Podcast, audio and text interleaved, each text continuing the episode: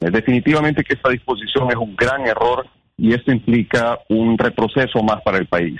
El gobierno de la República ha demostrado que no es un buen administrador de los bienes públicos y por eso es la necesidad de que eh, la, administración de los aeropuertos pase a lo que nosotros hemos propuesto, que es una fundación sin fines de lucro manejada por más de 10 organizaciones empresariales del país.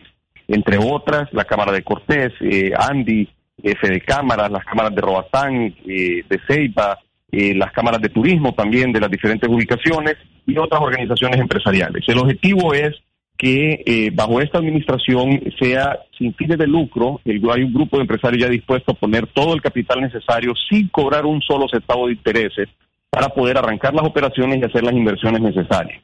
El otro tema también es que es un gran error no solo hacer una empresa estatal para administrarlo, porque eso ya está de arranque lamentablemente condenado al fracaso, sino que otro gran error es pensar que solo un operador internacional puede operar los aeropuertos.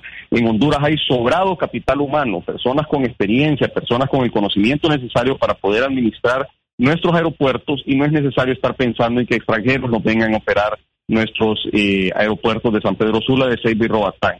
Por el otro lado, también el acompañamiento del BID no es garantía de nada. El BID ha estado acompañando otros procesos grandes de obras de infraestructura en el país que han sido un enorme fracaso.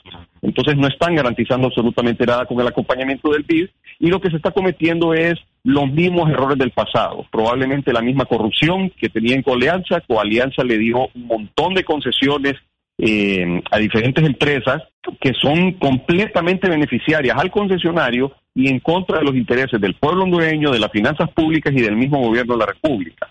No podemos seguir permitiendo que estas cosas continúen pasando en el país.